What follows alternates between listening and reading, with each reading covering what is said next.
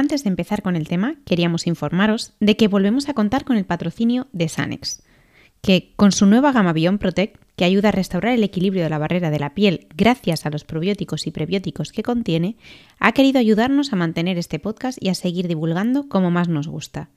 Os recordamos que esto no condiciona el hecho de que nuestro contenido habitual siga siendo elegido libremente por nosotras. Así que estamos encantadas. Y ahora sí, vamos con el tema. Dermotec, un podcast de dermatología hecho por dermatólogas.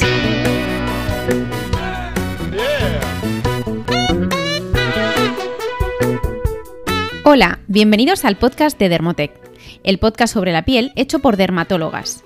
Este es un podcast en el que hablaremos sobre lo que más os interesa en dermatología, estética y cosmética, haciendo una revisión de las tendencias actuales desde un punto de vista científico.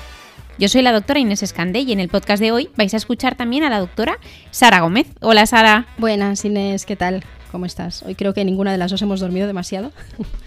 Pero vamos a intentar. esto es un hándicap de tener hijos pequeños. Sí, exacto. Hemos tenido malas noches justamente las dos. Pero bueno, vamos a intentar hacer este podcast lo mejor posible. Y queremos contaros que estrenamos temporada, aunque realmente este no sea el primer episodio del año, sí que cambiamos de temporada. Si sois eh, oyentes habituales habréis notado los cambios. Tenemos nueva carátula, nueva imagen en redes sociales y una nueva introducción. Así que nada, esperamos que os guste. A nosotras nos encantan los cambios porque a veces ¿no? nos estancamos un poco y estamos muy contentas. A ver, ¿qué os parece? Esperamos que sí. No obstante, ya sabéis que vamos a seguir con un contenido bastante similar, o sea, vamos a tocar temas que nos preocupan a todos sobre el cuidado de la piel, vamos a revisar siempre las evidencias científicas más recientes y vamos a adaptar el nivel un poco para la mayoría de, los oyentes.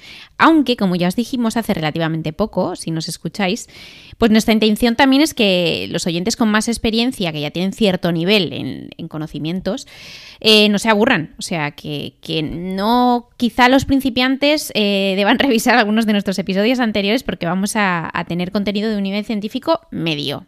Bueno, yo creo que a veces alto, ¿eh? incluso, pero bueno, para, para, eso estamos, para responder vuestras dudas en redes. Ya sabéis que nos intentamos documentar muy bien eh, con todo lo que os contamos. Así que puede ser que en algún punto os perdáis, pero nada, preguntadnos lo que queráis que estamos para esto. Claro, aquí, bueno, aquí voy a hacer un inciso siempre y cuando estas dudas que nos hagáis no sean dudas personales, porque nosotras seguimos recibiendo consultas en redes tipo, ¿Cuál es la mejor crema hidratante para mí que tengo 40 años? Bueno, pues eh, como sabéis, estas preguntas solo las vamos a poder contestar eh, como cualquier otro dermatólogo en consulta. O sea que estas dudas no las vamos a resolver. Sí, dudas un poco más teóricas, eso sí que lo podremos resolver. Así que bueno, yo creo que ya dejo los incisos y empezamos con el tema, ¿no, Sara? Venga, pues nos centramos ya en el tema de hoy eh, y volvemos con algo de lo que ya hablamos el año pasado, que además pensamos que, os gustó. Vamos a comentarlo de nuevo y es que vamos a hablar de las predicciones de lo que ocurrirá en el mundo de la dermatología y del cuidado de la piel en 2023. Exacto, pero también hemos hecho una especie de auditoría, ¿no? Y hemos querido revisar si en el primer podcast que hicimos de tendencias, que fue el del año pasado, eh, acertamos o no. Y, y, yo creo que salvo ciertas excepciones diría que sí que acertamos, ¿no, Sara? Bueno, pues repasamos a ver lo que comentamos. Eh, en primer lugar, dijimos que el Clean Beauty ya no iba a seguir creciendo. Y bueno, la verdad es que mi percepción es que no lo ha hecho realmente. Tampoco veo que el marketing del miedo haya ido a más, ¿no? Claro, bueno, yo creo que esto ya haremos un episodio más adelante, lo vamos posponiendo porque es un tema muy complejo. Eh, pero si queréis saber de lo que hablamos cuando decimos marketing del miedo, eh, tenemos un episodio que es este en el que abordábamos las predicciones para el 2022, en el que explicamos mejor de qué se trata esta tendencia, ¿no? Es lo típico de libre, de o sin, por ejemplo, para Venus, ¿no? Y es meter miedo sobre un ingrediente eh, y, que las personas intenten no consumir los productos que los llevan. Exacto. Bueno, en cuanto a la tendencia cosmética de ser más transparente o de hablar de ingredientes de cosméticos, por ejemplo, eh, utilizar o decir ¿no? que hay el retinol al 0,5% ¿no? está en un cosmético, utilizarlo como mensaje principal o como de un producto. Eh, yo no sé si ha ido a más, pero eh, parece ser que sí que se ha mantenido, o al menos, no sé, esta es, es mi percepción, no sé qué te parece. Sí, yo creo que sí. O sea, yo creo que seguimos recibiendo muchos mensajes en los que nos preguntan por los porcentajes, ¿no? Eh, y cada vez más gente sabe y se interesa por los principios activos de los productos, entonces asocian la cantidad de principio activo con la efectividad o la eficacia de un producto. ¿no? Sin embargo, como ya os explicamos en el episodio del 2022, esto no es siempre así, porque hay muchas fórmulas que, que aunque tengan más principio activo, no tienen por qué ser tan eficaces como otras que tengan menor principio activo, pero la formulación sea más adecuada. ¿no? Entonces, bueno, esto es una tendencia que no está mal, pero tampoco es perfecta, ¿no? Exacto, esto lo, vemos, por ejemplo, tenemos pacientes ¿no? que nos comentan, estoy utilizando tal vitamina C porque tiene una concentración del 20%. Bueno, es que, que esté al 20% no quiere decir que vaya a ser mejor que una del 10%, pero que como consumidores tampoco tenemos ¿no? por, qué, por qué saberlo. Bueno, vamos a explicarlo un poquito mejor. Eh, entonces, lo que hemos hecho es dividir este episodio en tres grupos, en tres grandes grupos. Eh, pronósticos en dermatología, en estética y por último en cosmética. Así que si os parece, si te parece Inés, empiezo yo. Vale, vamos a hablar de los pronósticos en el campo de la dermatología. Resulta que hay una revolución actual en la dermatología en la que no vamos a entrar hoy en cuanto al tratamiento de ciertas enfermedades, enfermedades que pueden llegar a ser graves, gracias a la aprobación y al aumento de, nuevos fármacos, como ocurre, por ejemplo, en varios tipos de alopecias, o bueno, especialmente la alopecia areata, esto ha salido mucho en medios de comunicación, y eh, también enfermedades como la dermatitis atópica, ¿no? que puede llegar a ser muy grave, como ya sabéis. Y estos son cambios que ya empezaron el año pasado y el anterior, pero es que resulta que van a seguir creciendo porque se van a seguir incorporando fármacos al mercado. Y además, bueno, también se están produciendo cambios muy interesantes en el manejo de ciertos cánceres cutáneos, pero bueno, no vamos a entrar en este tema, esto es eh, muy científico y pensamos que tampoco es de gran interés a, nivel de, este podcast, así que nos vamos a, centrar más en, en las novedades o en los pronósticos en cuanto a enfermedades más frecuentes. Vale, sí, yo creo que la primera apuesta con la que vamos a lanzarnos es que creemos que en este 2023 cada vez eh, van a tener más importancia los suplementos orales y especialmente aquellos que contengan probióticos, em, sobre todo en patologías tan frecuentes como el acné, la rosácea, las dermatitis como la dermatitis atópica o incluso el fotodaño, porque de hecho hay y hay un estudio interesante, que está publicado en una de las revistas más importantes de fotobiología, en el que se hace una revisión de los efectos de los probióticos sobre la piel con daño solar, es decir, lo que presentamos casi todos a partir de cierto momento de nuestra vida, y se concluye que los probióticos podrían ser útiles eh, tras el daño solar, ya que normalizan el grosor de la epidermis, que cuando recibe mucha radiación ultravioleta, ultravioleta perdón, tiende a engrosarse, y minimizan el daño en la dermis, que sabéis que la alteración de las fibras de colágeno que están en la dermis es una de las alteraciones principales que, produce la radiación ultravioleta en la piel y que lleva al envejecimiento. ¿no?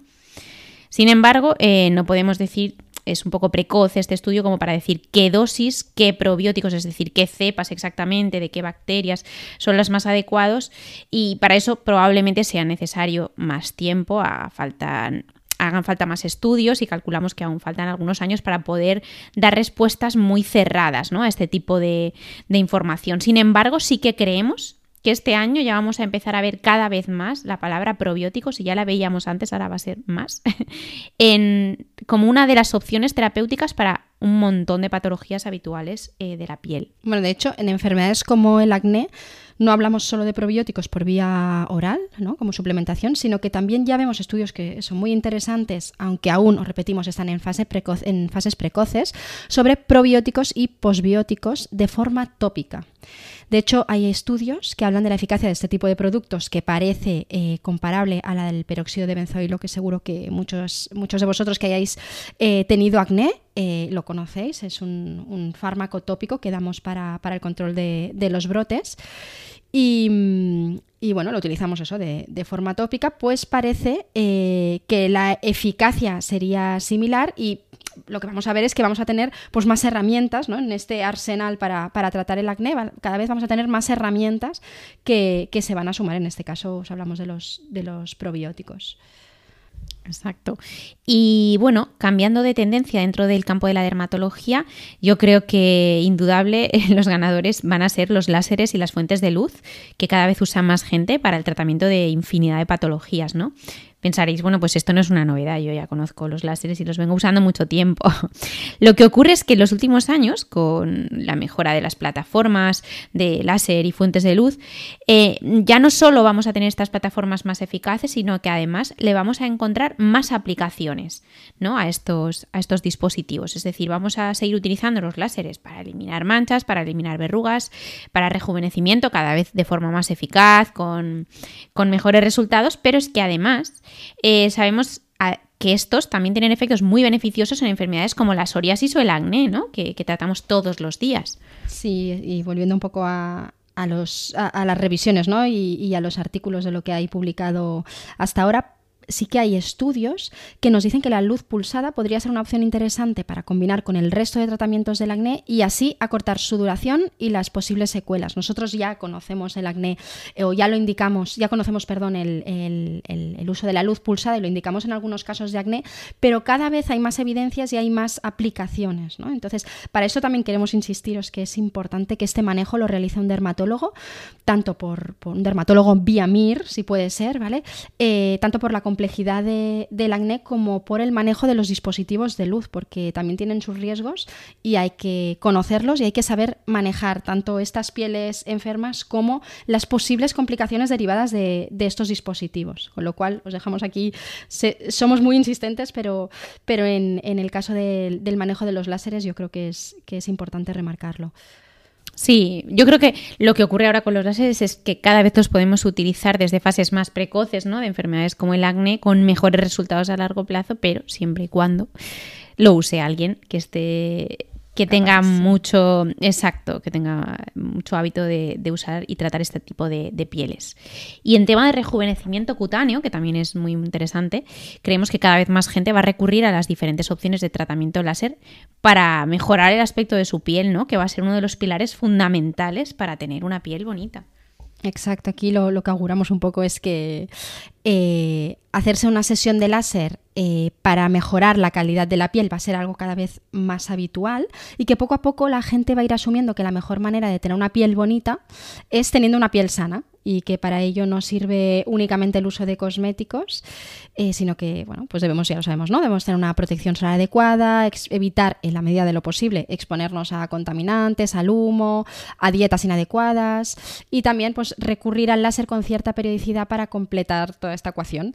Y aquí queremos remarcar también, pues no, lo que decíamos, el tema del mantenimiento, ¿no? La necesidad de ser constante en todos estos tratamientos de la piel para conseguir resultados duraderos, porque es cierto que a veces eh, hay personas que nos comentan que tenía manchas, me hice un láser, pero es que estas manchas me han vuelto a salir. A veces es cierto que no se han utilizado los dispositivos correctos, o a lo mejor el profesional que lo ha realizado no estaba suficientemente cualificado, o el dispositivo no estaba bien seleccionado, pero muchas veces eh, creemos que con una sesión de láser vamos a resolver un problema de la piel y muchas veces hay que plantearlo como un tratamiento eh, a largo plazo, ¿no? Es como una carrera de fondo, vamos a tener que, ser constantes. Esto pasa con todo, pasa, por ejemplo, con el deporte, ¿no? Esto es, o con la dieta, ¿no? no, vale hacer una dieta y luego volver a alimentarse mal, sino que hay que ser constante a lo largo de la vida. Y esto es una idea que os queremos transmitir porque lo vemos a diario, que parece, ¿no? Un poco que, que queremos tratamientos express, fáciles, rápidos y encima baratos. Y esto la verdad es que no existe. Claro.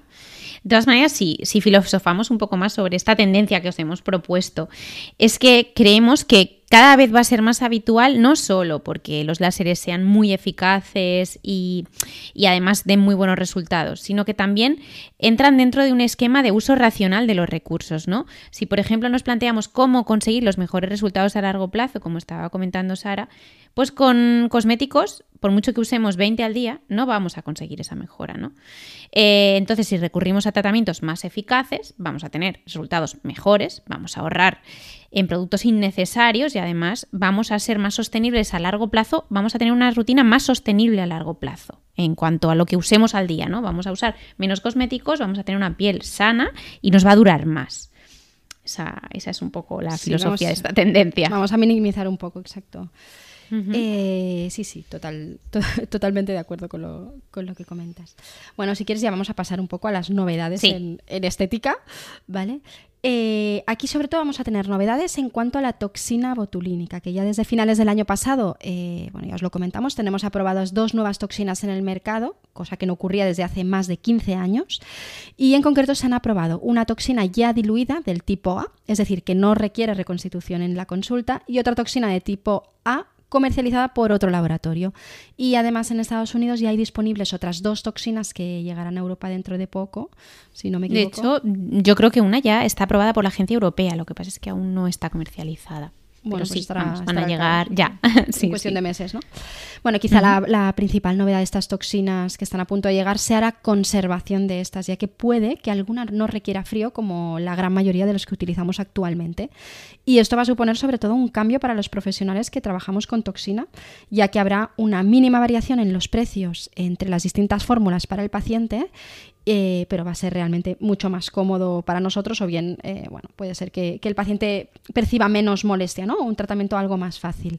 Pero bueno, insistimos que estos cambios van a ser mínimos para los pacientes. Realmente vamos a ser los profesionales los que, los que lo vamos a, a notar, pero que sepáis que esto va a ser una novedad, al menos para nosotras.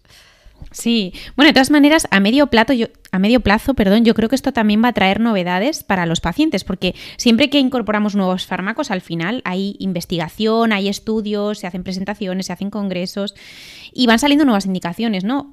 Así que quizá no en 2023, pero en los próximos años yo creo que cada vez vamos a oír más hablar de toxina gracias a la incorporación de nuevas toxinas al mercado y su uso se va a seguir extendiendo, si, si no es que ya es global, eh, va a seguir creciendo el uso de la toxina.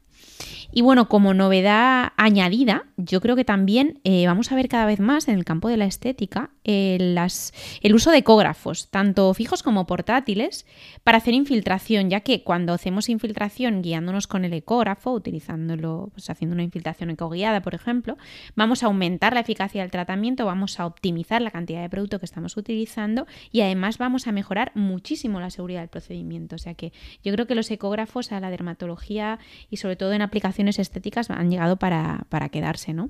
Sí, aunque mi opinión personal sobre el tema de la ecografía es que es extremadamente difícil. Ah, creo que hay pocos dermatólogos que tengan un. O sea, que, que realmente estén especializados en, el manejo del ecógrafo. Es difícil, es mucho más de lo que parece, ¿no? no sí, no, no, la curva de aprendizaje es lenta, ¿eh? son unos años para que alguien sea experto en esto, pero bueno, que sepáis que lo vais a empezar a ver en las consultas de, de dermatólogos. Sí, y bueno, que además, que si pensáis que vosotros sois de los que no necesitáis toxinas y tal, que sepáis que vamos viendo a lo largo de los años cómo los pacientes van cambiando de opinión y, es un, tratamiento que, del cual diría que prácticamente todo el mundo está contento y, contamos con la ventaja de que es un tratamiento muy seguro ¿no? y que en el caso de que no nos guste eh, es reversible, por lo menos sus efectos, al menos al principio. Dura un poco, claro. Sí, dura un poco, pero bueno, hasta que no entrenas un poco la musculatura. Eh, pues nada, ya pasamos a las novedades en, cosmética. Para empezar, ya os hablamos el año pasado del el tema de mencionar el porcentaje de principios activos que tiene cada fórmula como estrategia de posicionamiento de, un cosmético, ¿no? que esto había crecido mucho en los últimos años. Y quizás la marca líder en este ámbito ha sido The Ordinary, que seguro que la conocéis todos, eh, que ya posicionaba sus productos como fórmulas cuyo atractivo era precisamente la transparencia y el contenido en ciertos principios activos.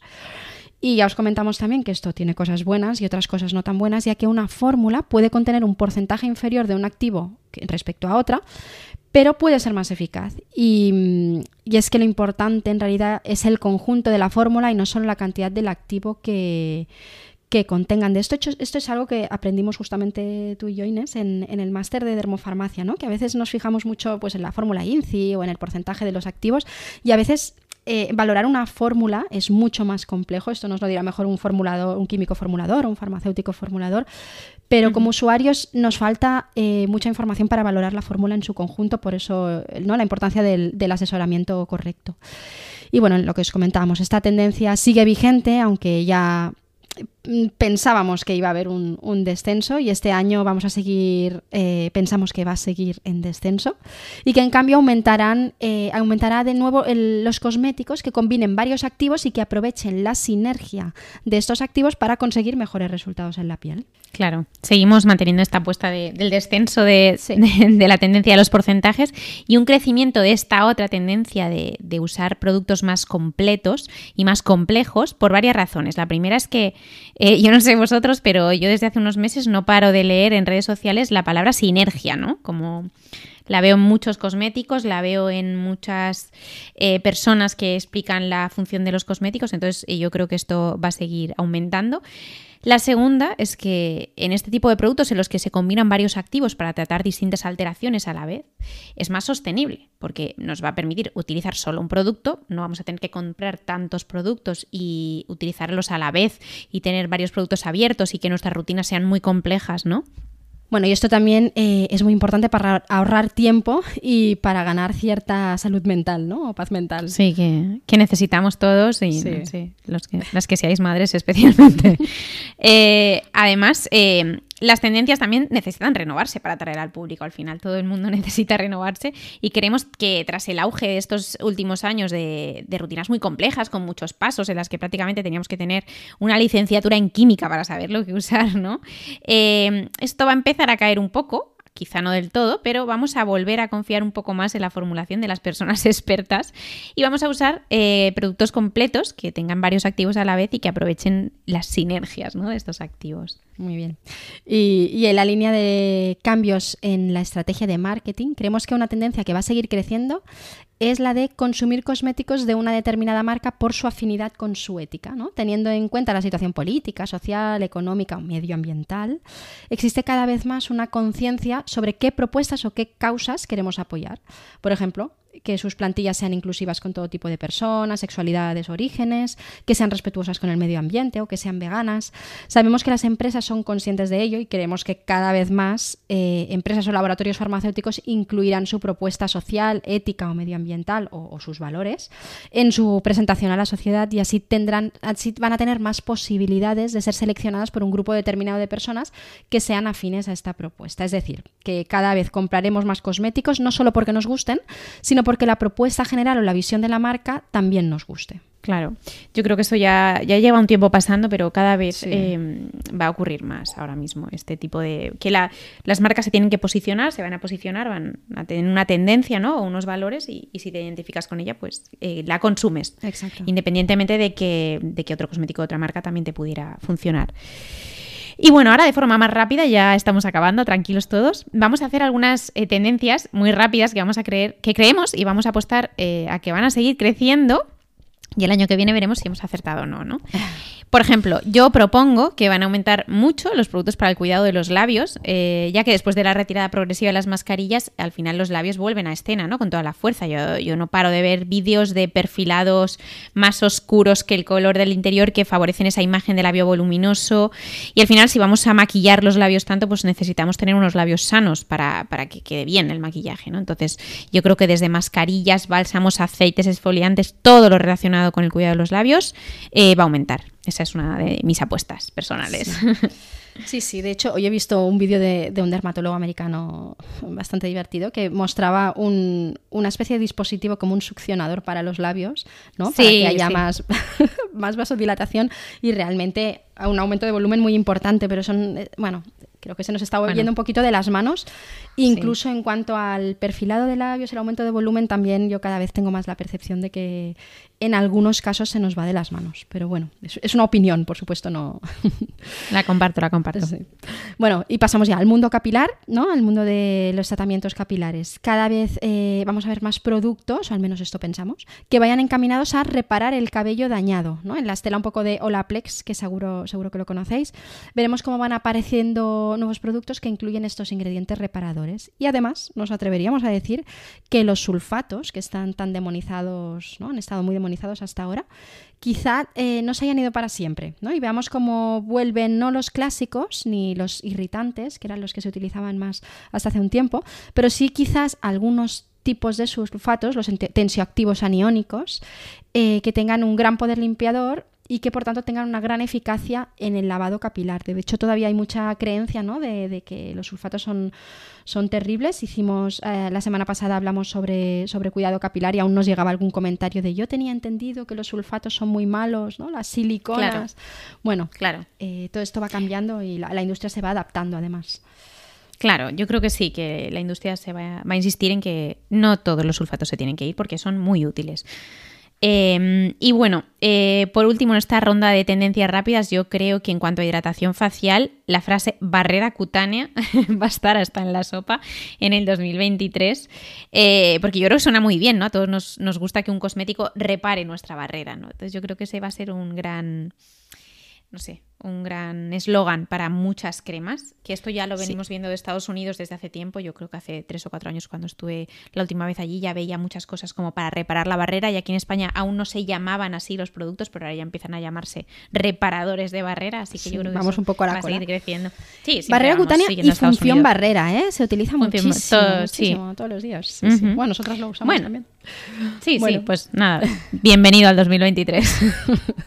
bueno, pues nada, estas son nuestras propuestas. El año que viene, si os parece, volveremos a, hacer un balance de si hemos acertado o no. Recordad que os dejamos un resumen de cada episodio con la información más relevante en nuestro blog www.dermotec.com y sobre todo en nuestro perfil de Instagram Dermotec.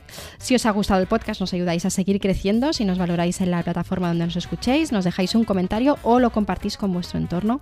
Y nada, que tengáis una feliz semana y nos volvemos a escuchar en 15 días. Que vaya muy bien. Hasta luego.